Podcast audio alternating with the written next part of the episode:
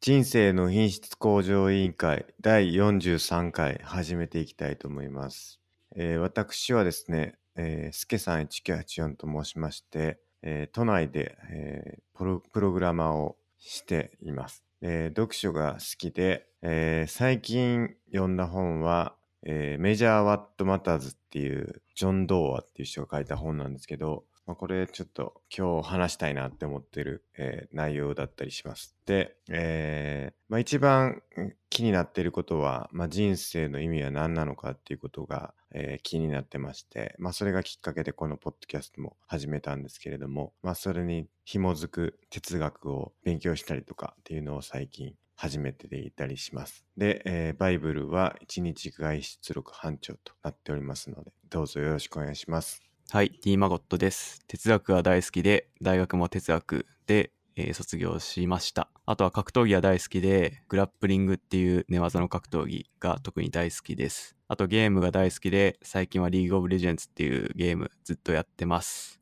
以上です。はい。まあそんな2人でですね、えーやっております時にゲストをお呼びして、えーテーマに沿ってですね、議論していく。えーそんなポッドキャストでして、えーまあ取り扱ってるテーマはまああのタイトルにあるように人生をどうすれば、えー向上させられるかという、えーテーマに沿ってですねまああの僕らが思いつくまま気が向くままえー話してる内容になってますので、えーまあ気になるところ、えー、と目次を作ってもらってるので、まあ、目次を見てもらってですね、まあ、気になるところをクリックしてもらって、えー好きなところから聞いていってもらえばなと思っております。で、えー、とその目次が載ってる、えーサイトがありまして、えー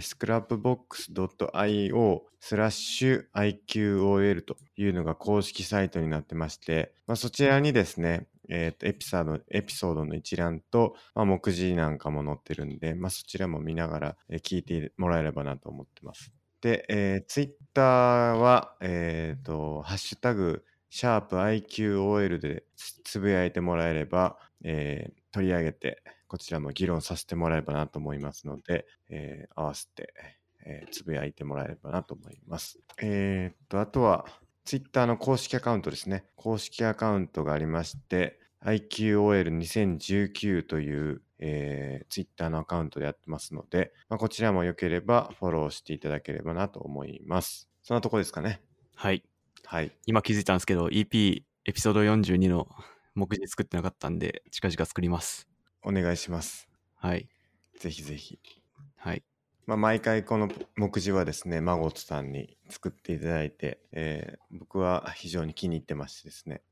はい。あの、やっぱり聞きたくなる感じになってるんじゃないかなと思ってます。おー。どうですか評判の方は。評判うーんあんまり声が届かないで すねそもそもなるほど。僕しか言ってないということですかね、目次に関しては。あの目次いいよとか目次使ってるよとかあったらお便りくださいそうですね。励みになりますね、それは。はいマゴトさんの。そうで すね僕の励みになりますねそうですね。また、あの、このエピソードの目次を作ってほしいとかっていうのも、ぜひ教はいえてもらえればなと思いますね。はいじゃあ、えっ、と、じゃあまずお便りいきますか。はい今日お便り結構多いんで、はいあの、スムーズにやっていければなと思います。はいじゃあ、1通目からいきましょうか。はい1通目、えー週末サウナ入ったけど、スケさんとマゴツさんは、マゴさんは中でどんなことをしてますかということで、えっ、と、こちら、お便り案件ということでいただいてます。はいどうですつかけさん、い、や僕はですよね、うん何もしてないですねサウナの中ですね。はいただ黙って、うんああ汗出てきたわーって思いながらなんかいろいろ考えたりうんうんしてるくらいですねうんはい僕があの今週ちょっとこれ本当は収録水曜日にやる予定やったんですけどちょっと僕があの無理になって今土曜日で収録してるんですけどその木曜日に有給を取って有給っていうか代休取ってあの綱島の温泉行ってきたんですよねはいはい、うん僕でがおすすめしてたとこそうですそうです前回か前々回ぐらいに孫さん行ったって言ってた綱島の温泉に湯煙のショーに行ってきてサウナ入ったんですよね結構いっぱい入ってで何してたかというと、なんかサウナ、そこはテレビがあったんで、テレビの音声を聞いてましたね。なんか。なるほど。うん。目目は見えないんで、メガネ外してるから。だから音声だけ聞くんですけど、だからテレビの音声聞いたんですけど、僕はどっちかっていうとない方がいいかもな、テレビは。大体最近テレビないっすかありますね。ついてるところ多いですね。むしろテレビがないサウナうん見たことないかもしれない。ああ、確かに。確かに、スーパー銭湯系は全部ついてるかもしれないですね。ですよね。うん。あれ、みんな見てんのかななんか、たまに、あのーめっちゃよく喋るおじさんとかがいて、テレビにめっちゃツッコミ入れてるけど、あ の他の人みんな何も言えへんみたいな、かなりシュールな光景がありますけどね。いや、ちょっとそれ出会ったことないっすね、私は。んなことあるかいなーみたいなことを突っ込む人いるんですよ。それ関西ですかいや、東京っすね。あれ、そ うかな見たことないな。言います、言います、なんか、こんなこと言うとるけど、みたいな、言って。綱島今、今、いましたよ、なんか。いました。うん、いました、いました。あれ、僕見たことない な。なんだったかなさ、なんだ、何の話したかなななんか忘れましたけど、ツッコミ入れてましたね。えー、あとは、塩サウナは、あの、塩が溶けるのをひたすら眺めてるんですよね。はいはい。塩サウナありましたよね、綱島に。ありました、ありました。塩サウナはあの塩を体中に塗ってでこうひたすらこすってるんですよね塩を体にはい。したらちょっとずつ溶けていくんでだからそれを楽しむっていう感じですかね塩サなるウほナどは。うんなんか塩がドンと置いてましたよね。置いてありますそれじご自由にどうぞみた いな。そうあれを全身に塗って最後僕は左手と右手に塩を持ってあのももの上に置くんですよほう。うん、それは何の意味があるかっていうと別に特に何もないないんですけどはい。なんかちょっと減ってきたなって思ったらその膝の膝っていうかももの上の塩を取ってまた補充するんですね体に、あー、なるほどね。うん、っていう感じですね、はい。うん、塩サウナいいですねうん。体がツルツルになるんで僕、前回行った時やんなかったっすね。あやんなかったですかもったいないあななんか塗るのめんどくせえやって思 って、普通のサウナ入ってましはいはい綱島は2つ3つかロウリュありましたねた。あー、はいはいなるほ、どありますね。温泉の中のロウリュと塩サウナは自動ロウリュって言ってなんか定期的にプシューってこうなんか水かけるんですかねあれ多分やってるのとあとは岩盤浴のロウリュはいはい。全部やりましたねマジっすか。うんあの、岩盤力のロウリュ結構きつくなかったっすかいやー岩盤浴はなんとか行けたんですけどきつかったけどはい。なんとか行ってその後もう一回のなんていうんですか普通のお風呂のロウリュ行ったんですけどはい。 そっちが持たなかったななるほど。あの、たまたまなんかバイトが休みかなんかで、あの、仰ぐ人一人やったんですよ。はい。 で、お客さんいっぱいやったから、仰ぐ時間も倍かかってて、なるほそど。の時間でもやられちゃった感じですね。あ普段やったらこう、両端から順にやっていくから、そんなに、まあなんていうか、時間かからないんですけど、ーはい。一人で全員やったから、仰ぐ人も大変やし、僕らも大変みたいなんで、はバい。イトなんで休んでんねんってなったんですけど、はい。あの言ってましたね、バイト休みでちょっと一人ですってじゃあ、スケさんが代わりにやればよかった言んっじて。ゃあないです確か、ね。かにそれは一理あります ね。じゃあ、自分やります。でも全裸の人やられたら嫌でしょうね。確かに。ちょっと失礼します言って、ちょっと上がってきたりするじゃないですか。二段目とかに。 はい。うん。そのちょっと全裸やったらちょっと嫌ですね。まあ、そうっすね。ええまあそんな感じでしたね。つまはいし、まあ非常に良かった。あやっぱよのかっ、たっすか。うん、真っ黒ですね、本当に。聞いてたけそうなんですど。お湯がもうコーラみたいな感じで色がうん。真っ黒ですね。はい。そう、孫さんから聞いて、侮ってましたね。正直。おう真っ黒って孫さん言ってたけどまあ言うて褐色でちょっとなんていうか茶色がかってるぐらいでしょみたいに思ったんですけどあれはもう墨汁ですね墨汁並みですね。墨汁並そみ、うっすね本当に見えない何も真っ黒になってはい。なんかこれ色つくんちゃうかなって思いましたけどねなんか体に体にそれぐらい黒いあーそうっすね。まあ、つかないですけどね。つかないんですけどはい。すごい黒黒さでしたねなんか綱島はそれが有名らしいんですよねうん。あの色の温泉がなるほど。はい黒湯か黒湯かっていうみたいですね。ああそうなんですか、うん。あの、えーこの前も言いましたけど、あの、うんちく全部読んできたんで、はいうん、あれはなんかわかめとか海藻とかがこうなんていうか海の底に溜まって封印されてそれがこうなんかこう長い年月かけてこう黒色になったってみたいなこと書いてましたね。ああ、うんじゃあいい出汁が入ってるってことですそかっちの出汁が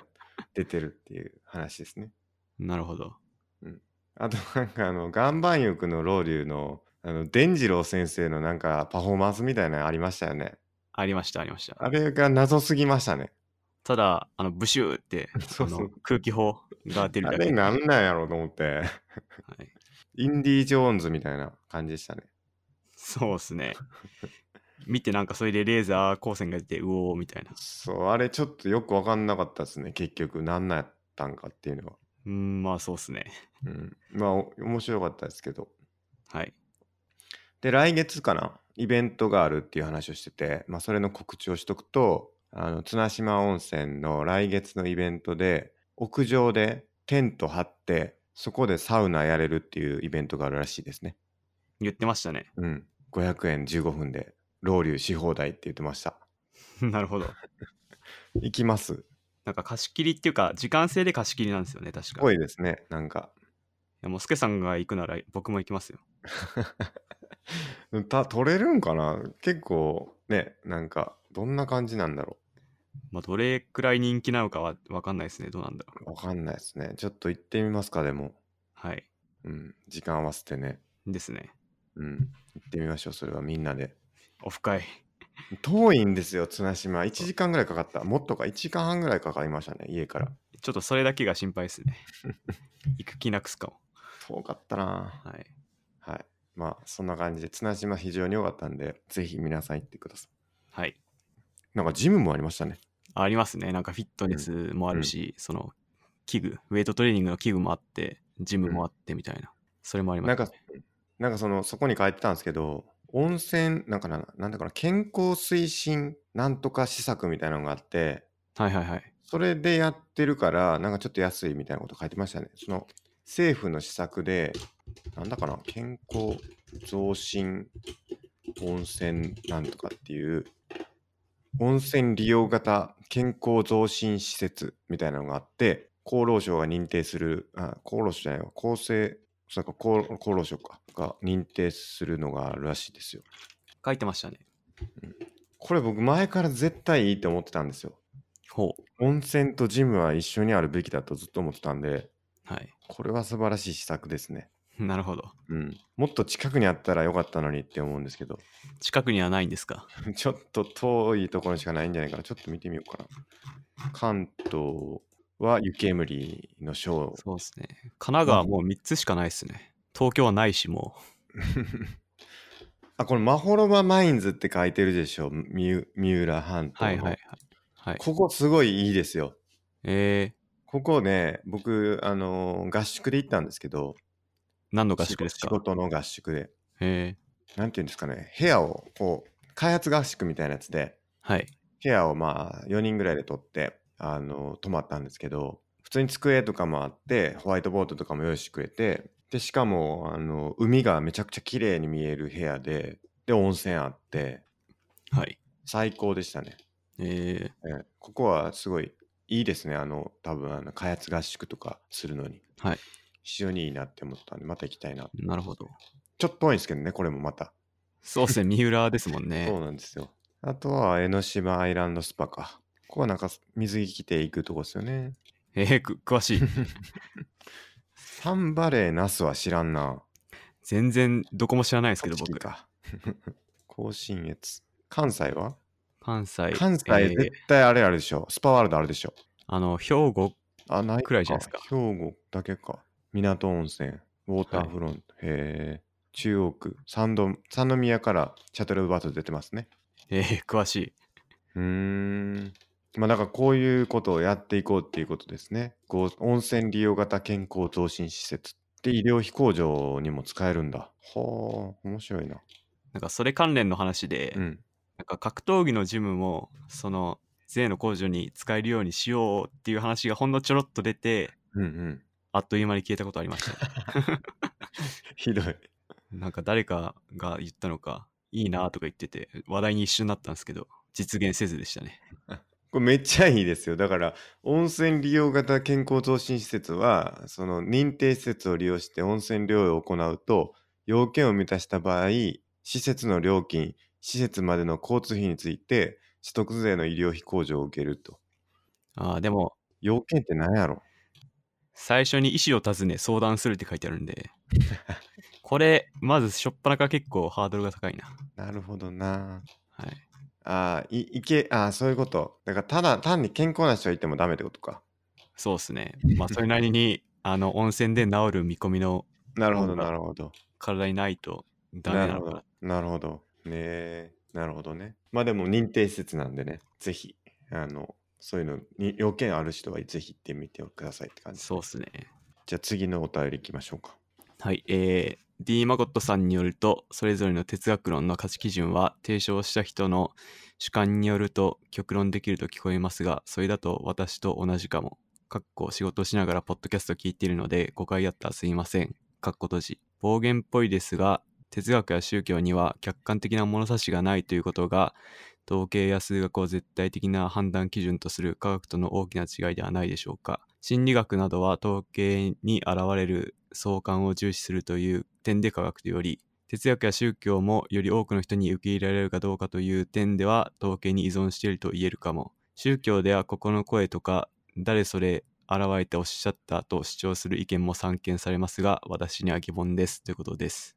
どうですか、えーまずですね、はい。えー哲学は、えー提唱した人の主観によるっていうのは、まあ、私はそう考えてなくてうん。あのヘーゲルがですねヘーゲルご存知ですか聞いたことあります。カントのちょっと後に出たドイツ観念論っていうドイツの哲学をうん完成体制させた人なんですけど、確かヘーゲルがなんか哲学は意見の集まりであったら意味がないっつっててそういうなんだろう単にみんな自分の価値で喋ってるもんじゃないよっていうことをヘーゲルが言ってて、まあ、それはあの私も同意見なんですよね。なんでまあ誰かが主観だからとかそういう領域じゃないかなとは私は思ってます。うん。うん、でもう一つそのこのいただいたメッセージだと哲学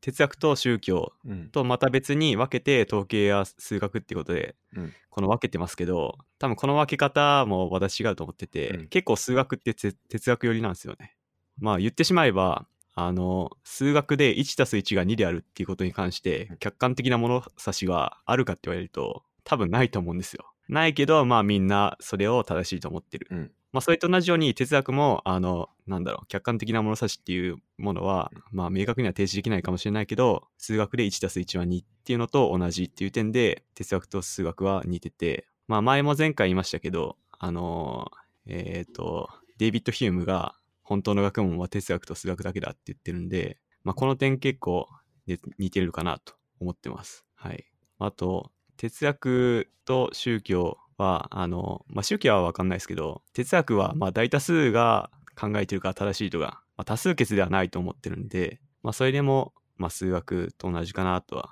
うん私は思ってますね、うんはいどうでしょうなるほど。はいなんか僕が読んだその1個目の価値基準というかその主観かどうかっていう話でいくと、はいその前にちょっとは紹介した「愛とか正義とか」っていう本があってはいそこであの哲学の話が書いてあったんですよね。愛とか正義とか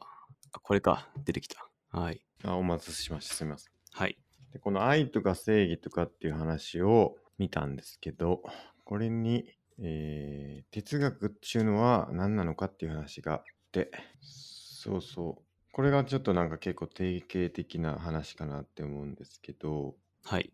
まあ人生はゲームだ戦争はゲームのようなものだ他にもマモラルはゲームだという言い方が例えばできるとはいはいでもそれって結構賛成も反対も出てきてしまうよねっていう話があってうんまあそれはまあ簡単な話でゲームっていうのが何なのかっていう共通の理解っていうのがないからですよねっていう話ででみんなの中にはそれぞれゲームのイメージがあってまあそれがバラバラですよねとなんで意見が合わないのは当たり前でまあ一見すると意見が合っているように見えてもそれは言葉の上だけで実は考えていることは全然違ってるっていうことがあるかもしれない。なのでそこで重要になってくるのが概念っていうものででそれをあの自分の考えでその概念をしっかり整えてでそれを人にちゃんと説明するそれによってあのなんていうか意義がそのそれぞれ反対賛成みたいなのがあまり出てこないさそのお便りに話していくと主観でこうこれが正しいよねこれが間違ってるよねみたいな話にならないためにそういう概念を作っていくっていうことが結構大事でうん。それがまあ哲学の一つのステップなんだみたいなことを言ってたんでそういうのをしっかり作っていくっていうことが、まあ、哲学って考えるとそんなに主観的じゃないのかなっていうふうに僕は思いましその通りです。うんその通り。もうそれ以上言うことはない。た。 ありがとうございます。はい。であとはなんかあれですよね全部の学問のスタートに哲学があるはずですよね確か。ってよく言われてますよね。そうですよね。なんかい何か物事を知りたいっていう欲求を叶えることが哲学で、で、それのなんか科学とか物理とか世界の成り立ちとか、はい。その、すなんていうか数学の世界だったりとかっていうのを知りたいっていうので、数学とか物理学に発展していくし、じゃあなんかもっと、あの、人人人生の目的は何なのかみたいなのが、まあ、倫理だったりとか、まあ、そっちに行くみたいな感じで、う結構哲学っていうのが結構逆学問の大元やったりするんかなっていう気は僕はします。まあそうですね。一般的に言われてるのは、うんあの、学問は古代ギリシャの哲学から発していて、まあその時はもう学問が細分化されてなくて、一つの哲学だったって言われてますよね。うんうんまあ、その時はフィロソフィーってあのそれをその古代ギリシャ語でうんその意味をそのまま理解すると知を愛するってまうあん知ってあの知識の知ですよねその知を愛するっていうことがフィロソフィーで、まあ、それが大元だったっていうことですねうんうんで歴史がたらってくあの経っていくにつれどんどん学問を細分化してって、まあ、今ってもうむちゃくちゃ数がありますけど、うんまあそれはなんていうか樹形図みたいになっててうん元をたどると哲学だうんって言われてて、うんうんまあ、逆にその学問をやるときはその哲学的な考え方とか姿勢が大事じゃないかってことも結構言われてますねうんうん。はいなるほど。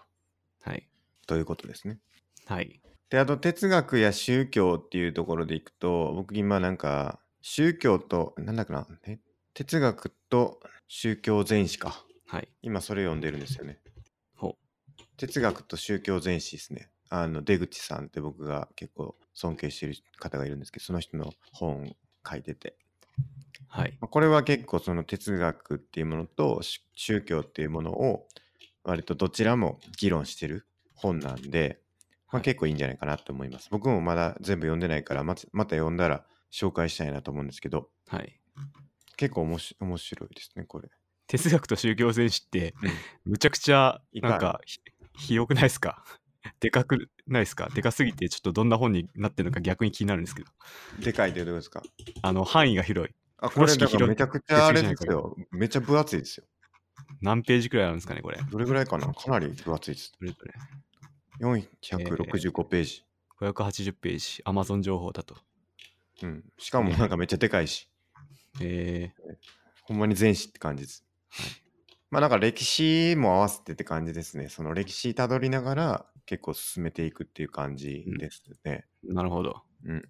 まあなんかこの前の話で結構面白かった。最近読んだ部分で面白いのがし趣旨の話趣旨趣旨。はいあの、趣旨っているじゃないですか。主記。あの、え中国のはいはい儒教の人かな儒教儒教じゃなかったでしたっけ儒教じゃないか。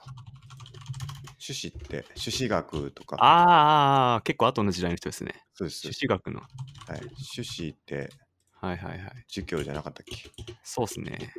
あの朱子元をたどれば儒教のはずい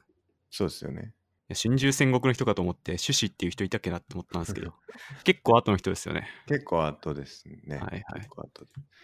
で。で、この人が、えっ、と、力二元論っていうのを言ってて、はいはいはい知ってますなんか二元論言ってたなーぐらいしか知らないですね力っていうのは宇宙の真理であって人間の本性すなわち精神であるみたいなこと言っててこれってなんかプラトンのイデアと類似するみたいな話が書いてあってほみたいな、なんかこう結構あらゆる哲学とか宗教の考え方って結構似通ってくるよなみたいなのを、う。うん。まあなんか割とこう紹介してくれてるような感じ。なるほど。で、その後の、えー、と主子とその王主人っていう人がいて、その人がなんかちょっと対立、対立ではないのかな、まあなんかちょっと違うことを言ってて、はいで。朱子が、えーと言ってるのがさまざまなことを学んでいくことを優先されて行動はその後でいいっていうあの知線交互かなこれなんていうのものかな知線交互かな多分はい。知識の知に先行するの後っていうだから要は知識が先で行動は後っていう考え方はいはい。を言ってて、まあこれはん何ですかねままさにその知識をちゃんと得ま得ましょうよっていうさまざまなことを学んでいくことでそれを先にやって行動は後でいいよねっていう話なんですけどそれに対して欧主人はあの理っていうのは心の中にあってで心の中に領地があるだから自分自身を把握すれば良い知恵に至るんだとなので自分の気持ちこそが大事で自分の気持ちに正直に行動するべきだだから博物知識っていうそのまああの線知線交互みたいなことであのあれこれ考えて本質を考えたいんだっつってあれもこれもこう本質を考えてたら行動できないから先に行動した方がいいんだっていうことを言っててあのはい自己合一っていうのを言ってるらしいです。あ、王主人って応用名のことですね。あそうなんですね。なるあほどの、陽明学っていうのがありまして、はいはい、そうですそうですそうですその人のことですね。そうですそうです。はいはい。そう陽明学がそういう考え方らしいですね。はい。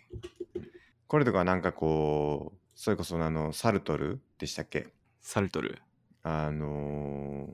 実存は本質にそう先です立そうつで。すそうですはい。うんにちょっと近いような気もしてその行動をしましたちょっと違うのかなまあなんかはい。まあなんとかなんかこういろいろ考えていくといろいろな国だったり時代だったりで同じようなことが誘われてたりするからうん。まあそういうのを学んでいくと、あなんかこう自分の中でネットワークができていって、この人の考え方はあの時代のこの人の考え方ちょっと違うなみたいな、じゃあその差分ってどこにあるんやろみたいなことをはい。考えていくと、結構いろいろ整理できんかなとか思ったりして。そうですね。うん、あの、我々が言ってるありのままもすごいいろんな人が言ってます からね。そうですよね。はい。そうそう。だからそういうなんかいろんな人の思想を時代背景とともに紹介してくれてるんで、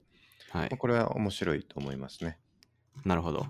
500ページあるけど、面白いと。面白い。スルッと読めますね。割なるほどと。まだ半分ちょっとぐらいしか読んでないんですけど。はい。うん結構なんか、その、紹介見たら、うん歴史系のなんか雰囲気を感じるんですけど、なんか歴史にたどって説あ明しそうてでするみたいな。そうです歴史の話もすごく多いですね。その宗教とか哲学以外のその時代背景の説明とかもすごい多いですね。なるほど。でももともとその人が歴史めっちゃ好きで、確か日本史の教科書っていうか、日本史のなんかとかも書いてたりとか、世界史の本とかも書いてたりとか、はいはい。まあ、してるみたいですね。えーうんじゃあ歴史の勉強にもなると。そうです、そうです。なるほど。非常に良いと思います。いいですね。なので、ちょっと歴史、じゃあ哲学とか宗教にも興味があれば、その本を読んでみるといいんじゃないかなと思います。はい。じゃあ次のお便りいきます。はい。お願いします。えー、スケさんは将棋しないんですか将棋勉強してないなら D 誠さんと同時期にはやり始めて対局してほしいです。あとポーカーはまだ続いてるんでしょうかなるほど。どうですというかことで、えっ、と将棋僕したいんですけどはい。したいんですよね。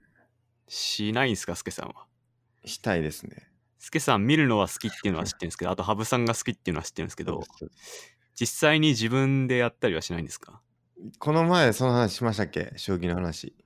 ああ、え、羽生さんがあのプロフェッショナルっていうのは話したと思います。や僕が将棋したって話。あ、それ聞いてないかも。あ、してないでしたっけ、はいあの僕将棋したいなってずっと思っててでい友達と、会社の友達とその会社の友達も将棋はやりたいと思ってるんだけど全く何も知らないんですねはい。 だから2人で、まあ、それこそこのお便りになるように2人で同時期に始めてその様子を YouTube とかに上げようみたいなこと言ってたんですよ なるほど。でで面白い。僕はちょっとそれであの先行してちょっとやってみたろうと思ってはい。将棋ウォーズっていうアプリがあるんですねはいはいはいはい、知ってま知っす。てますはい。あれは、なんかこう、形成というか、その AI があっで AI の将棋のなんていうんですかねそのアルゴリズムが入っててあのいいタイミングでその課金かなあれ課金じゃないやつもあるんですけどその無料枠みたいな感じでちょっと次の一手を AI に考えてもらうみたいなことができるんですね。はい。でそれを僕も試そうと思って、はい確かね9手目ぐらいかなはい。ちょっとやばいなと思ってはい。やられてるぞと思って、はい押してみたんですよその寄進モードみたいなやつ9点目って結構先ですね。 序盤ですね。序盤序盤で9点目ぐらいでねもうちょっとまずいと思って助けてくれと思ってはい。押したんですよその寄進モードはい。したらもう無理って言われたんでえー もう負け、負け確ですみたいな。すもうこれは手伝手助けできないって言われてそんなことがあるのか。そんな殺生なと思ってはい。思ったんですけどマジでね助けてくれなかったえでその後あの会社のまたこれ将棋が得意な人に聞いてみたんですよー、はい。どこが悪いんだとこあの将棋のその同じ状況を見せたんですかそうですほそしたらもう、うん全部悪いって言われましう9点目でそこまで行くって逆にすごいですね。たでなんでなんかわかんないですけどその人ともう将棋打ったんですけどはい。何だったかな風だけやったかなはいはい。風と王様だけああ、はい。にしたんですよ相手はいはい。で僕は全員いるっていう状態で戦って負けましたねなあ、らしいっすね。うん強い人は。いやーちょっと信じられないなその人相当ガチめの人じゃないですか。結構ガチだと思いまですすよね。そんだけえ差えついても勝てるってことは。そうなんですよですよね。あのちょっとずつ取られていくんですよねはいはい。でこう歩が取られ歩を取られたと思ったら次なんかこうちょっと強い強い駒取られて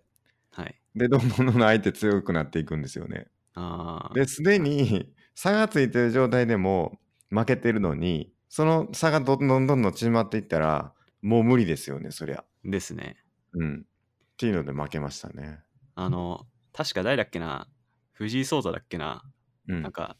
親と指して、なんうか、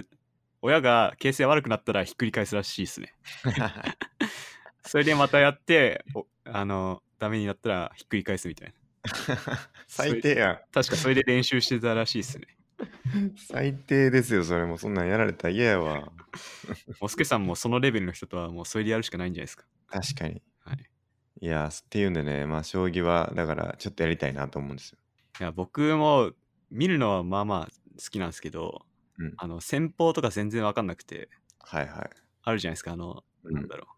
う。居飛車とかなんとかとか。うもんうんうそれさっぱりわかんなくて、うんちょっとそれだけがちょっと不安。すごいなでも僕はだから駒がどう動くぐらいしかわら分かってないってことですよ、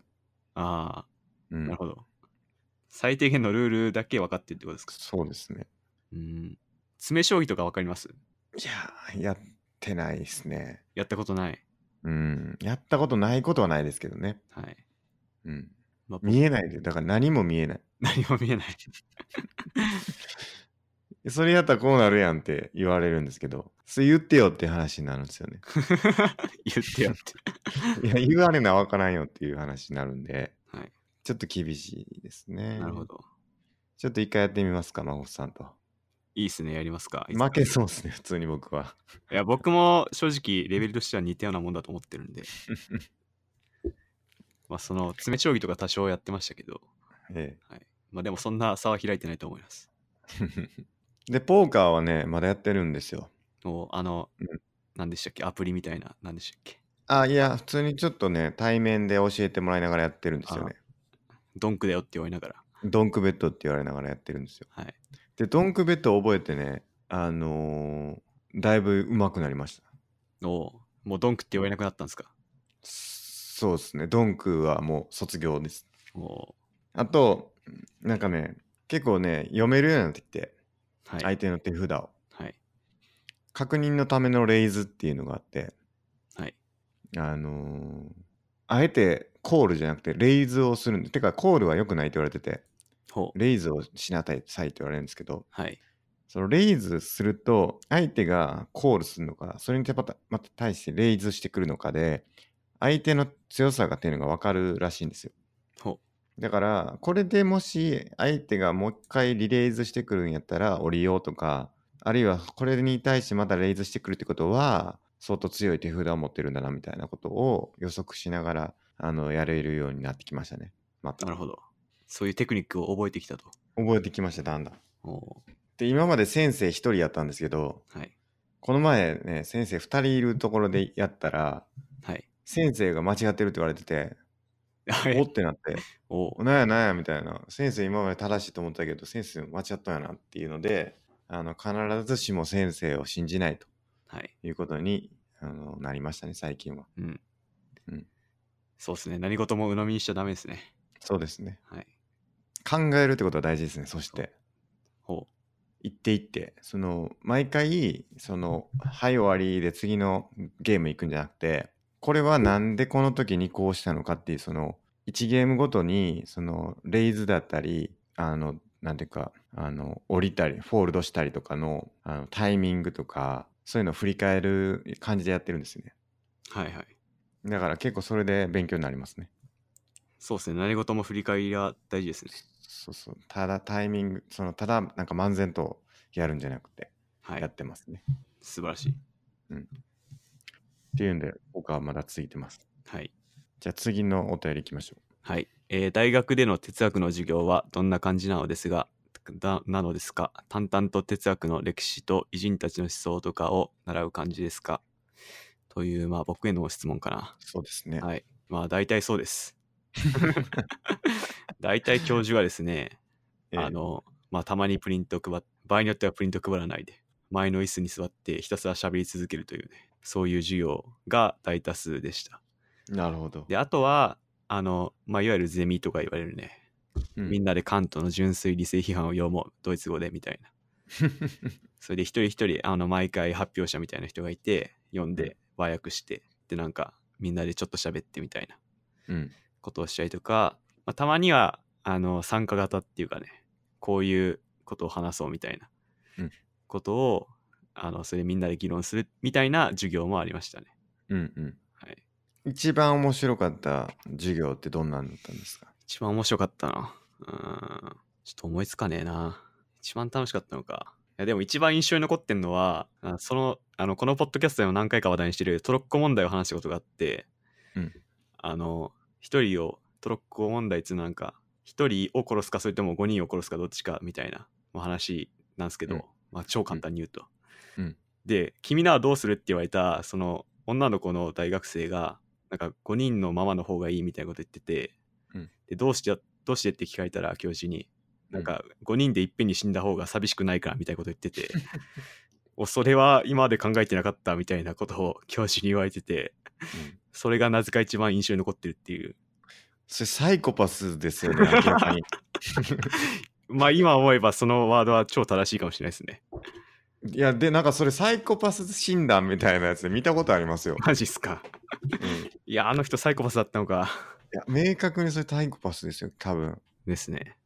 うん。なんだっけ、いや確かにありそうそうだわ確実ですよ、それ。あれなんか、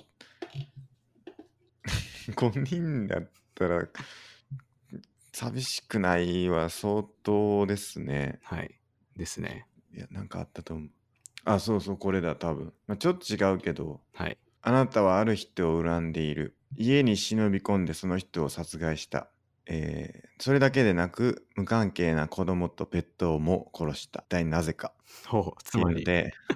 はい一はい般的な回答は顔を見られたが現場を見られたペットが騒ぐと面倒だからっていうのが一般的な回答なんですけど、はいサイコパスはあの世で再会させてあげようとしたっていう、なるほどうんちょっと近いですよねほぼ同じですねそれうん恐ろしまあ、あとは大体あの1学期かけて誰かの哲学者のことをずっとあの授業で教えてその試験がなんかその哲学者のことをまあ紙に書くみたいななんかすごいざっくりしたよくある大学のテストなんですけど、まあ、僕結構頑張り頑張ってその書いたんですけど普通に「か」とか来ておいどうやって採点してんねんって思ってあの哲学のちょっと試験はよく分かんなかったなって思いました。しかも結構哲学者の思想って、うんなんか時期によって変わったりしてるんですよね。はいはなんか前期中期とかう。なんんかちょろちょろ変わってるもんだからその人の哲学って言われてもなんかどこのこと書けばいいのみたいない感じになってよくわかりませんって答案に書いたら「か」が来ました。なるほど。はい僕もね、大学で哲学基礎論っていうのがあって、はい。大人気の授業だったんですけど、おう一番でかいホール、多分あそこ、詰め詰めで200人か300人ぐらい入る大講堂なんですけど、はい。そこに人が入りきれない、初日入りきれないくらい集まって、で、先生が、これはちょっとこんなに無理やからっていうんで、一番前に座ってる二人、あの、教壇に立たせて、はい。その二人が、あの、学籍番号を奇数と偶数やったんですよ。はい。で、じゃんけんして、じゃんけんして。おううんどっち勝ったか忘れましたけど、はい。奇数、まあ、例えば奇数が勝ったとしましょう。はい。で奇数が買ったので今回は今期は奇数学籍番号が奇数の人だけ受講を許可しますみたいな感 じですげえな、それ。奇数の人だけが受講できる感じになりましたね。すごいっすね、それ。うん、まあ、偶数の人は単位取るチャンスがもう一つなくなったってことですからね。そうです。大変だな。で僕次それたまたま当たったというか奇数だったと思うんで確かはいけたんですけど、はい。次の授業行ったらすっかすかでしたね。ああ、大学あるある ですね。みんな初回だけ来て、次回からなんか、ちょっと1回目の様子見て、これ毎回来なくていいなって思ったら、もう来ないみたいいやあの伝説的に楽勝科目って言われてるな。 はいはい。あの講座だったんで、はいあの多分それでだと思うんですけどやっぱ大学で人気の授業っていうのは、単位が取りやすいは絶対ありますよね。だるんすよはい。よくないですよねまあ、よくないかもしれないですね。うん僕も楽勝科目と言われるあの単位いっぱい取りましたけどはい。最後の最後にね3回生の時に楽勝科目で勉強楽勝科目というか楽勝な先生の授業を取るよりもちゃんとした先生の授業を受けてあのちゃんと勉強しようって思ったんですよね。うん。でそれで取った単位を落としてはい。留年しましたからねああ、残念。でその同じ授業を楽勝の先生で受けた友達は何の勉強もせんと受かってましたはいはい。そういうね僕めっちゃ勉強したん ですよ授業も欠かさず行ったし宿題もちゃんとして、であのちゃんとあの線形代数学の授業だったんであの単位が取れる線形代数学の本でちゃんと勉強したのに落ちたんですよほ許せないなと思ってう。うん。うん、まあそあるあうるいでうすねことがありますね、本当に。まあ、僕の大学でもこのじあの教授先生の授業は単位が取りやすいみたいなもう全部資料になって てなんかそれが毎年揺られてるんですよ。 あのなんだろうその部活っていうかサークルから出しててうんうんサークルが全部なんかいろいろ生徒からインタビューっうんていうかアンケートもらってそれを元に作ってるやつが毎年出ててうんもうみんなそれ読んであこの授業は取りやすいみたいなそれでみんな選んでたっていううん、ことがありましたね。そうですよね。はいなんでね、あれ、あの時もうちょっとちゃんと勉強しときゃよかったなって思いましたね、哲学基礎論も。はい僕、結局、楽勝科目って言ってたのに、鉄基礎は取れなかったですからね。 スケさんの楽勝ほど落としてしまうっていう ね。このパターンそうなんですよ。よくないですね。はい、なるほど。じゃあ、まあ、歴史とかを勉強するんですね、やっぱり。うん結局はそうっすね。うん、はい。なるほど。じゃあ、次のお便り行きましょうか。はい。えー、じゃあ、スケさんお願いします。どうしてもドゥルールズのドゥルーズのはい。哲学とは何かが読みたくて探して買ってもうたはい、積んどくが増えていく消化せねばということですねこれ、セルフお便り ですね。私のセルフお便りです。はい、はい。まあ、ドゥルーズっていう比較的最近のフランスの哲学者がいまして、はいむちゃくちゃ難解で、うん僕もちょいちょい本読んでるんですけど、結局ドゥルーズって何言ったのって言われても、僕何も答えられなくて、うんまあ、それほどなんかよくわかんない存在なんですけど、うんでもドゥルーズが結構いいこと言ってて一つだけそれを覚えてて、うんうんあの哲学とは概念を作ることだって言ってて、まあ、さっきも言ってましたけど、まあ、それを言ったのがドゥルーズで、うん僕そのドゥルーズのうん哲学に対する考えっていうのをなんかすごい知りたいなって思っててでようやくあのほいい本があったんで買っちゃいましたとでも超難しいんで読めるかどうかは分かりません僕もメモしてました。この前、エチカのあの100分で名著に書いてあったみたいで、ジはいル・ドゥ・ルーズ、はい。哲学とは概念を創造する営みであるとはい。書いてます。これがそうですね。うん。そうですね。あとなんかもう一個メモしてあって、例えば農耕馬と競走馬との間には、牛と農耕馬の間よりも大きな相違がある。競走馬と農耕馬では、とでは、その情動も違い、触発される力も違う。農耕馬はむしろ牛と共通する情動群を持っているのである。これは、確か、あのー要するに、結局その一人一人の力のありようを見てあの考えないといけないですよっていう話ではい。例えばそのえっ、と形が本質であると捉える古代古代ギリシャっていうのはあの本質を期待的に形と取られてた本質を形と取られてたこれがエイドスっていうらしいんですけどはい。でエイドスで考えると男は男らしく女は女らしくみたいなことになりかねなくてで形が本質と捉えるから、えー、とある人が女性であるということが本質であるっていう考え手になるなってしまうからそういうふうになるんですけど、はい。そうじゃなくてちゃんと一人一人の力のありようとかその形を見るんじゃなくてその人自身の持ってるものっていうのをしっかり見ていくことが必要なんですよっていうことを言っているのがこの農耕馬と競走馬っていう話で結局この馬っていう形だけを見ればその本質って同じように見えてしまうかもしれないんだけど、まあ、牛と農耕馬の方がどっちかというと本質的には結構近い牛がまあ要は畑耕したりとか農耕馬が畑を耕したりっていう風にあの発揮する力を見てみればそこっていうのはどっちかっていうと近いんじゃないかっていうようなことを言ってるみたいですね。うん。うん。なるほど。これがなんかジル・ドゥ・ルーズがドゥ・ルーズがドゥルーズ。はい出るみたいですね。まあ多分、ドゥルーズはサイの哲学っていう、まあサイって、まあ違いっていうのはなんやねんっていうことを考えてて、はいはい。まあその、なんだろう、いろんな、例えばなんだろうな、まあ結構みかんとりんごがあって、うんうんまあ、形は違うけどそれなんか違うって考えてるってどういうことみたいな うんその違いってどっから生まれてんのみたいなことを考えてうんうんうんてうんまあその答えは何なのか僕まだ分かってないですけど、うんうんまあ、多分そういう話だと思いますうんうん、そうですよねなんかそれが結構馬っていうものの中にも違いがあるとか馬と牛っていうものでも違近いっていうかその違いが実はそんなにないっていうこともあるよねみたいな話がそういうとこからうん来てるんですかね多分多分そうですね、うん多分そっから概念を作ることだとかいう話うんうんにつながってくんじゃないかなって思いますね、なるほどなるほど、まあその農耕場っていう概念とかみかんという概念とか、うんじゃないかなと思ってるんですけど、まあはいこはいれから本を読んでいきますぜひぜひはいあとなんか僕もう一個別の本でメモしててはい 哲学者たちはこれまで人間は物を考えることを好むと述べてきたしかしそれは全くの間違いである人間はめったに物など考えたりしないって言ってますね物を考えたりなどしないとそれは誰の言葉なんですかこれ多分ジル・ドゥルールーズ・ドゥルーズですかね多分あ考えるのはショックがあった時であはい。その異質観世界に異質なものが来た時に強制的に考えるんだみたいなことを言ってるっていうメモをしてますねうん、同意です。らしいです。面白いですね。いろいろ僕もジル・ドゥルーズのあのメモはいろいろ残ってますね。いろんな本で。トゥルーズね、超難しいらしいんで、なるほど。まあ、読めるかな。ちょっとぜひまたはい読んで聞かせてもらいたいですね。そうっすね。うんやっぱ考えないとですね。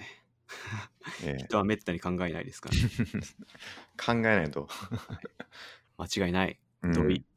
そうですね。はい。これね、結構ちょっと近い話があって、はい。これちょっとだけしたいなと思ってたんですけど、はい。最近ね、あの、タイピング練習してるんですよ。タイピングってパソコンのですかそうです。はい。あの、僕結構早い方なんですけど、はい。タイピング。はい。あの e タイピングっていうあのサイトでタイピングの速度を測れるんですけど、はい。まあ、大体僕350とか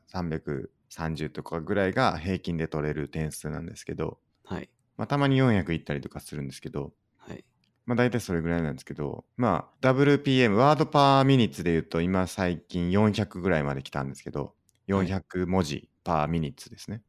はい。うん、ぐらいまで来てるんですけど、これをね、最近練習してて、なんで練習してるかっていうと、僕らずっとパソコン向き合ってタイピングとかしてると思うんですよ。はい。でも、特に上達してないと思うんですよね。そんなに目に見えて。ほこれはだから要は考えずにタイピングしてるからなんですよね。だからその向上させようタイピングの能力を向上させようと思ってやってないから多分そんなに向上してないと思うんですよねタイピングの能力自体は。う。はい。なんだけどちゃんと10分間とかでも毎日集中してミスなく打つとかこう早く打つとかを意識してタイピングやれば、まあ、上達すると思うんですよね。うん。でこれを僕はちょっとじあの実証したいなと思ってはい。あのタイピング練習してるんですよね。うん。だこれがさっきのものを考えたりしないっていうの結構近いと思っててはい。結局その日常生活でやってることって結構考えずにやっちゃっててそれによって特に何も向上しないみたいなことがあってでもちゃんと考えて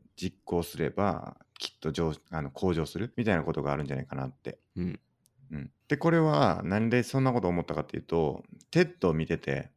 はい。あの最近英語の勉強してるから英語で TED 見ててはいはい。あのラーニングゾーンとパフォーマンスゾーンっていう話があってはい。これは何かというとなんか物事を何か仕事でもそうなんですけどやるときにそのその仕事をパフォーマンスゾーンでやってると、まあ、要は実実行はできるんですよねなんかやり遂げたりとかすることは特にこうパフォーマンスを発揮する要するに結果を出すっていうことに関してはあのパフォーマンスゾーンでやってて特に実力が向上したりしないと言っててそうじゃなくてちょっとラーニングゾーンというかその頑張ってトライするとかちょっと意識してトライするっていうのをやるのがラーニングゾーンなんですけどその割合をしっかり変えていかないとあのいつまでたっても上昇しないと向上しないというふうなことを言ってたんですよね。はい。だから例えばその絶対にそのパフォーマンスゾーンでやらなきゃいけない仕事とかもあるわけですよだから例えばお医者さんが手術を成功させるとかっていうことって絶対成功させないといけないじゃないですかはいはい。だからパフォーマンスゾーンで最大限の今までの自分の実力を発揮してあのやり遂げるわけですね実行するわけですなんだけどそれをちゃんとこう振り返ったりとか後でこうそこから何か学びを得たりとかそういうことをするのはラーニングゾーンでやるだからそのちゃんと結果を出したい時とその結果から何かこう学びを得たい時っていうのは結構違うんだっていうようなことを言っててなんかビヨンセやったかなビヨンセのあの歌手っているじゃないですか歌はい手のはい。いますね。がそのコンサートでパフォーマンスをはする時はその、まあ、要はパフォーマンスゾーンでしっかりとお客さんを喜ばせるとかのあの自分の最大最高のパフォーマンスするんですけどそれやった後にえっ、となんかホテルに帰ってからそのライブを見直して良くなかったところをなんかリストアップして紙に書いてで次のパフォーマンスの時はこうやってやるんだみたいなことをあの指示するらしいんですよその一緒にやってるチームに。はい。で、その次のパフォーマンスではまた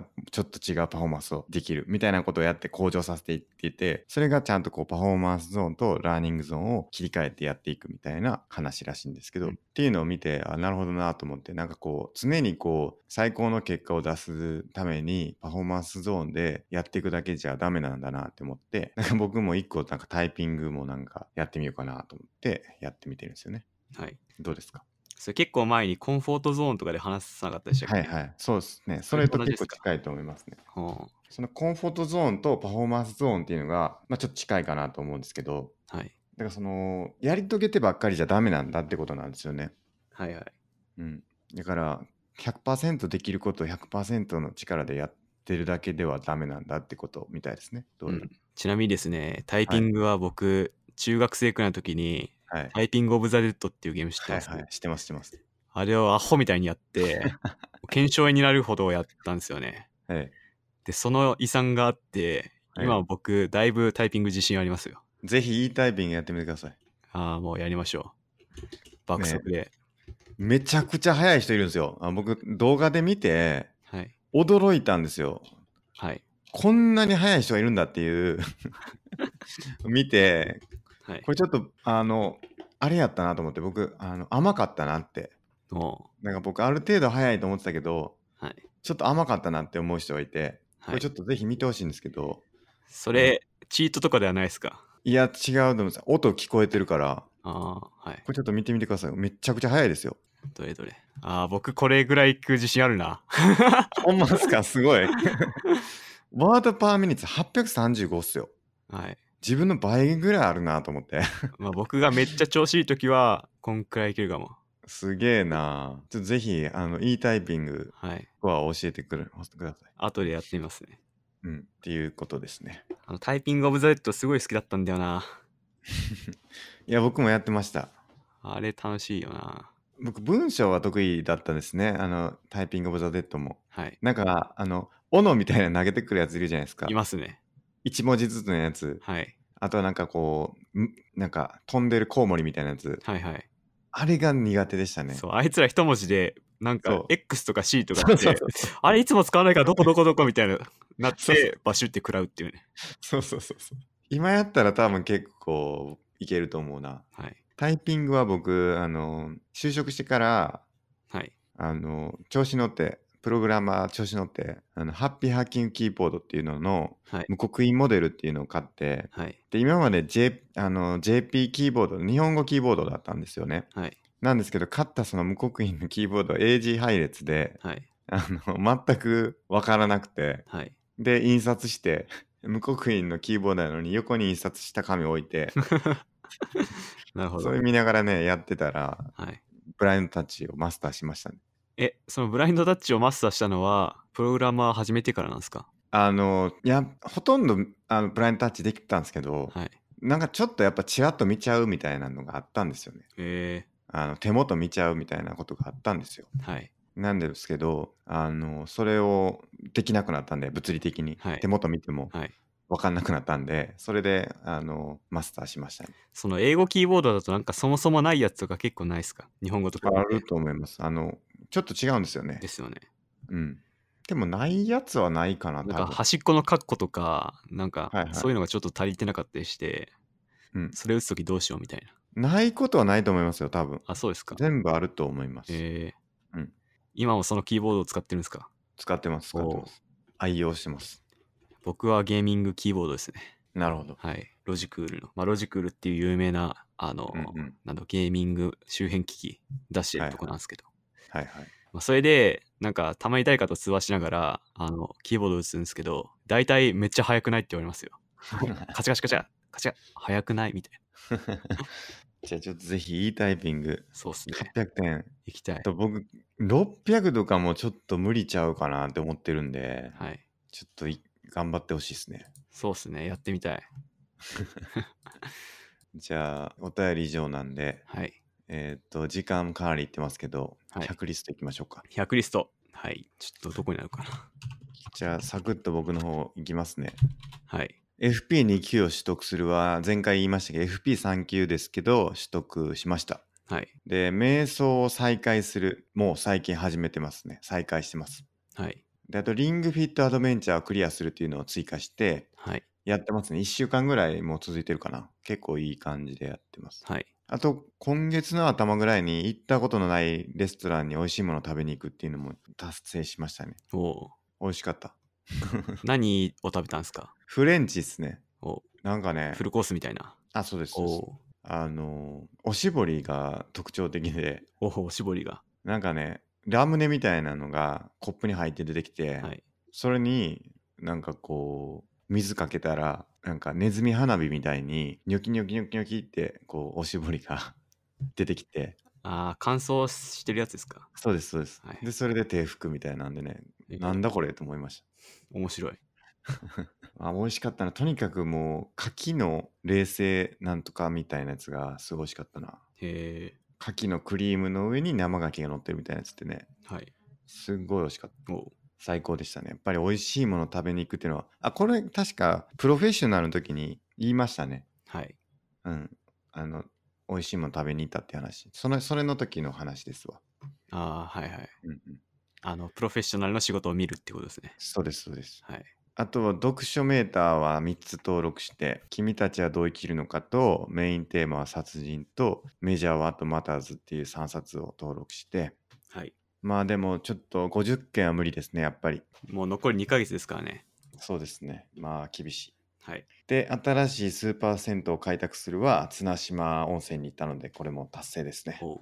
結構いろいろ達成した。はい。孫さんどうぞお願いします。僕はですね、なんか明確にこれ達成したっつうのないっすね。やべえな。ちょっと進捗が、はい。一つでも、ヒュームの人生論を読了するっつうのがあって、はい。あの、ヒューム最近話したし、ちゃんと読まなきゃなと思って、うんうんちょっと読み始めました。おーはい。 2回目なんですかいや、1回目ですね。あ、1回目の、はい、途。中で、まあ、止まってたんで、はいはい。読まなきゃなーって思って、はい。あとはそうだな。はい。ドゥルーズないじゃないですか。そうですね。。追加してないですね。追加しないと。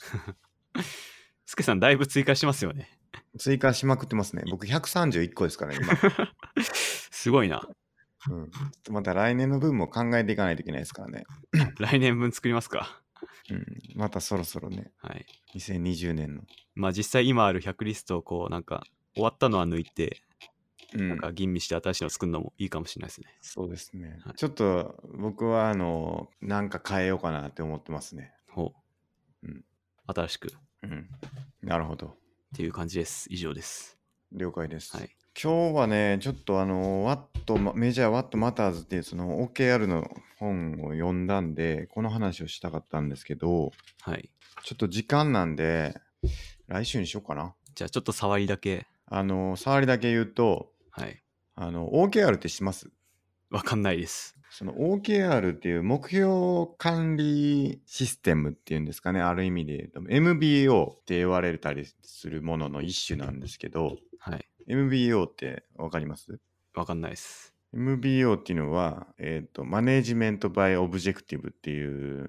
ほ言葉で、多分これはドラッカーとかが言い出したのかな。う。えー、まあ、要は目標管理ですよね。はい。で目標管理をしましょうっていう話なんですけど、はい。それをその OKR っていう手法を使えば結構そのストレッチな目標とかあのーなんていうんですかねその意欲的に目標に向かって走っていけるんだっていうやり方があってはい。で僕もこれあのすごいいいなと思ってうん。会社に導入しようっちゅうんでねうん。やってて今もう導入されてるんですけど会社で。はい。で会社僕らの会社とかは OKR で見て、えー、と目標管理してるんですけどちなみにその OKR って何の略なんですかえっと、その話もしたいんですけど、はい OKR は、オブジェクティブとキーリザルトの略で、はい。まあ、オブジェクティブっていうのが、まあ、目標ですよね。あのはい直訳すると。はい。で、キーリザルトっていうのが主要な結果っていうもので、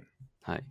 で、オブジェクティブっていうのが、えっ、と、まあ、大きな方向を表すんですね。その、どこに向かってるのかっていうことを示すもの。うん。ででキーリザルツっていうのがそれをどう測るかっていう、あの主要な結果ってことなんでその目標を達成するために何が実際に達成されなければいけないのかっていううん。オブジェクティブを支えるえっ、となんていうんですかねそのマイルストーンみたいなものですね。はいはい。で、えー、と測るんですね。だから例えば、この本に載ってる、えっ、と、OKR でいくと、例えば、いろんなね、事例が載ってて、その、いろんな、あの、会社の事例が載ってるんですけど、はい。インテルの事例が載ってて、はい。例えば、えっ、と、まあ、8086っていうあのインテルのチップがあって、まあ、これ昔のやつなんですけど、8086っていうのを、あの、業界最高性能の16ビットマイクロプロセッサファミリーにする、は以い。下をその尺度とするっていう全社目標があって、それがオブジェクティブですね。うんで、主要な結果っていうのは、あの、具体的に、あの、イエスかノーか、達成できてか達成できてないかが、すごいクリアで、うん。明確なものをちゃんと書きましょうっていうのがはルーい。ルになってて、なんでその主要な結果で言うとその8086の、えーファミリー性能の優位性を示すベンチマークを5つ開発して公表するっていうのが1つ目の結果だからこれはもうちゃんとこう5つ開発できて公表できていれば達成しますよねはい。だからすごい明確なんですよねはい。で、2つ目が例えば8086ファミリーの全製品をリリースし直すとか、8MHz の、えー版の製造を開始する。うん演算コプロセッサーのサンプルを遅くとも6月15日までに制作するみたいなことをあの並べるんですね。はい。で、これを大体3ヶ月ぐらいの周期で、あの、目標を立てて、それに対して、えっ、と、キーリザルツ、主要な結果っていうのを上げて、みんながそれに向かって走ることで、あの、みんなの目標が揃うとうんいうやり方で、はい、これは Google とか Amazon とかインテルとか、割とこうシリコンバレーの会社が採用している目標管理のうんやり方ですね。はい、うん、っていうのをちょっと読んだんで、これちょっといろいろ話したいなと思ってるんですよね。なるほど。孫さんはどういうふうにやってるんですかえ、なんですか人事評価ですかあえっ、と、目標管理ですね。目会社標の設定とか、会会社の社で。はい。もう会社から、はい、これって言われて、はいって言われて終わり。なるほど、それちょっとまずいですそうね。まずいっす。あちょっの、と一番良くないって言われてますね、 それ。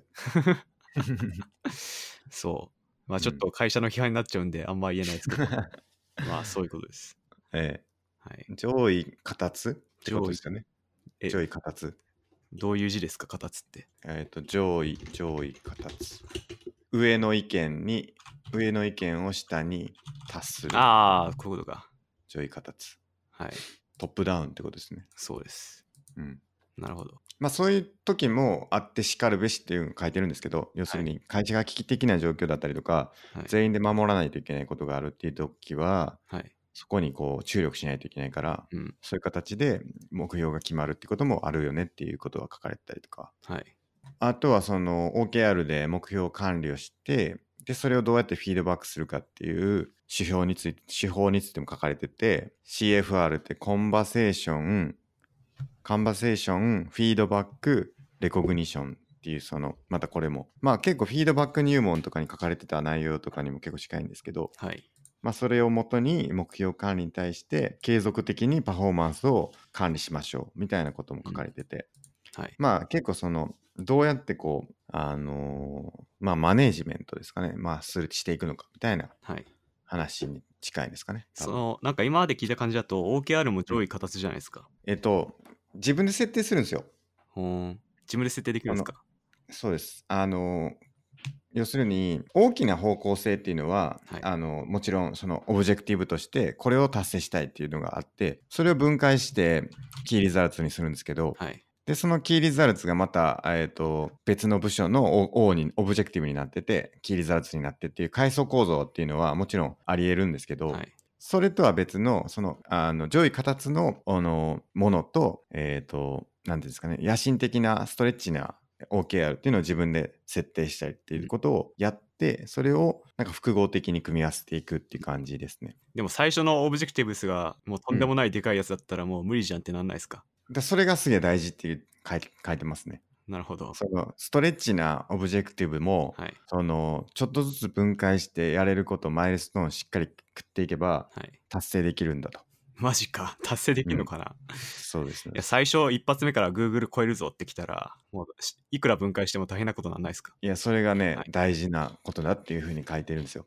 うーん例えばねその書いててその達成不可能な目標っていうのはその何が難しいのかをちゃんと分解して説明できれば必ず登れるんだとまあ時間はかかるかもしれないけど、はいそこに向かってちょっとずつ進んでいけば達成できるんだとうん、いうことですねじゃあ上が、まあ、言ってしまえうばアホだったら、まあ、そこら辺分かんないからちゃんとしたオブジェクトも立てられなくて、そこから破綻する可能性はあるってことですかありますねああじゃあ上が大大切ですね結局はまあ結構その前者の OKR っていうのがはい結構大事だったりはしますね。うんそれがまあ経営だとは思うんですけど、はいうん、まあだからその会社だけじゃなくて自分のあの人生の OKR とかも考えてもいいなとか思ったりほうしますし、はい自分が本当に達成したいオブジェクティブは何なのか、で、それのためにキーリザーズは何なのかっていうことを、うんまあ来年とかちょっと考えてみたいなとか思ったりしてますね。あーなんか今 OKR のページ読んでたんですけど、うん自分のやってることとその会社の売り上げ、まあ、っていうかうん目標がリン,、リンクしてることがだ大事なんですかそうです、そうです。おーその自分が何のためにやってるのかっていうのがちゃんとこう会社のゴールと結びついてないとはいなんかこれやっても意味なくねっていう風になってると、はいやっぱりやる気にならないし、うんうん。で、しかも会社としても、そのやってることがみんなバラバラになっちゃって、うん一個のほ力強いベクトルみたいにならないから、うんあんまり良くないよねっていう感じですよなるね。ほどちょっと思ったのは、まあ、そうのん自分のやってることが最終的な目標にちゃんと結びつくならいいですけど、うんまあ、例えば我々が頑張ったところでどうしようもできないことってあるじゃないですか。はいはい。まあ、例えばスケさんのチームがすごいあの頑張っていいものを作ったとしてももう売れなかったらそれまででうんその売れる売れないとかコントロールできないとこがかかってくるのはこれどうするんでしょでそういう時に結局その連携が生まれるっていう話なんですよ。うほだから結局何かを達成したいその売れる売れないとかもだから結局いいものを作ってじゃあそれをどう売るのかっていうことを考えないといけないから、う、はいまあ、要はその営業チームだったりとかその広報のチームだったりとかとはい結構連行し連携しないといけないじゃないですか。はいでそういうのでチーム間の連携っていうのがよりあの高まっていくよねっていうことが結構その期待される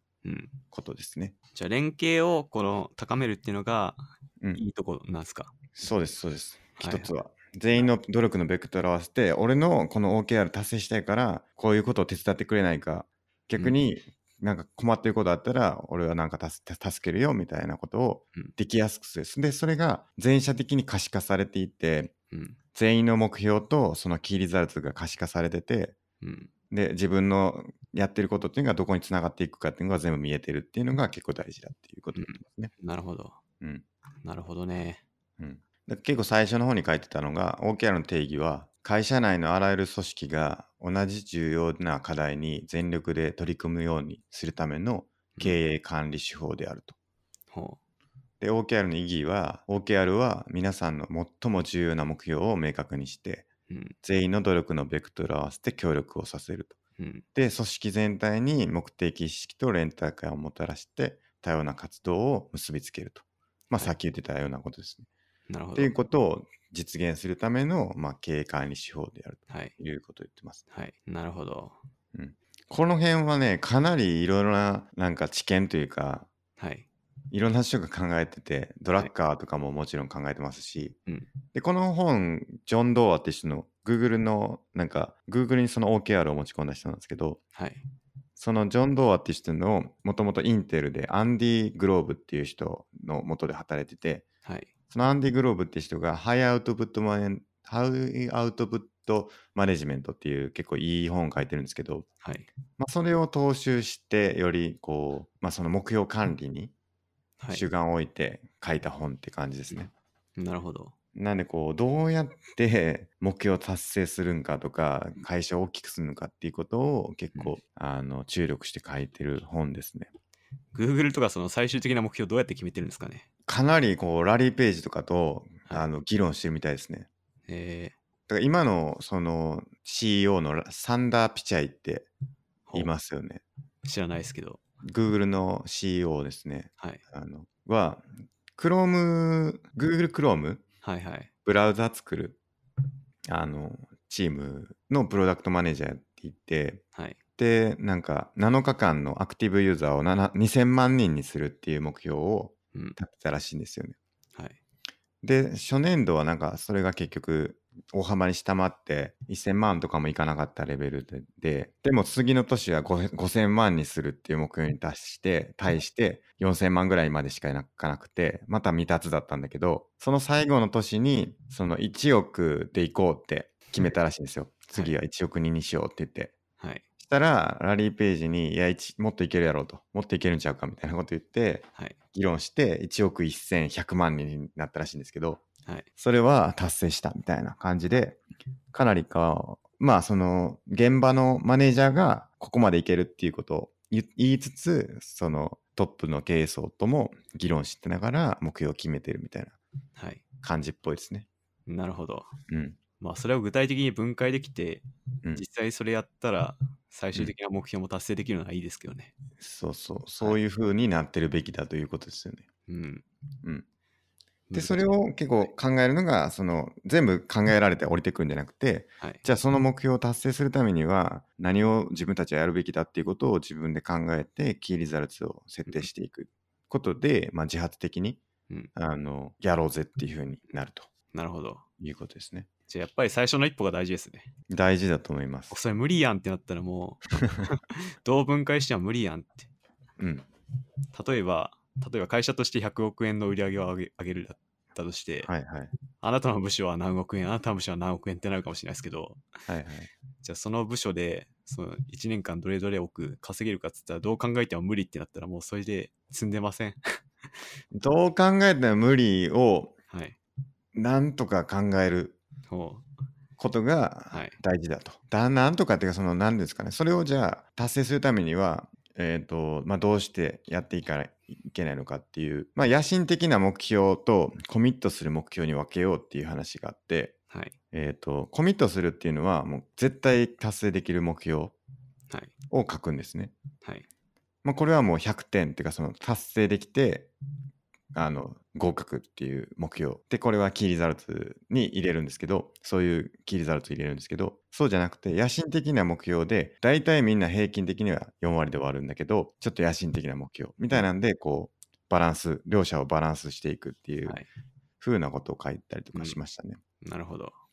うんまあでもだからそれをどうやって達成するかっていうことをみんなでうん考えられるようなその文化みたいなところにもうん、結構寄りますよね。なんかもうみんな無理やって思ってて、うんいや、そんなんチャレンジしてもしょうがないっしょみたいな感じのうん、空気感になってるとちょっと難しいけど、まあなんか例えば Google だと、なんかむしろもっと難しい課題にした方がいいんじゃないかぐらいのうん感じで、あのみんながやる。で、しかもその7割達成できれば十分だっていうものでも、絶対俺はやれるんだみたいなことを言いながらやる人が多いってだからまあ結構人によ る、人のね、質とかにもかなり寄ってくるのかなとは思いますよね。 はいモチベーションとか。はいまあよく思うんですけどやっぱ言うのは楽ですからねうん。言うのは楽ですけどそれを考えて具体的な行動とか目標に落とし込むっていうところがそうそう。まあ一番難しいと思うんで、そうそう。まあ、やっぱ考えないとダメってことですねそうですね。はい非常に良かったですね。これ面白かったです。じゃあ来週また詳しくそうですね。はいっていう感じかな。はいはい。じゃあ今日はそんなところですか。はいじゃあこの後いいタイピング、あの、結果楽しみにしてます。はいやりますでは本日もありがとうございました。ありがとうございました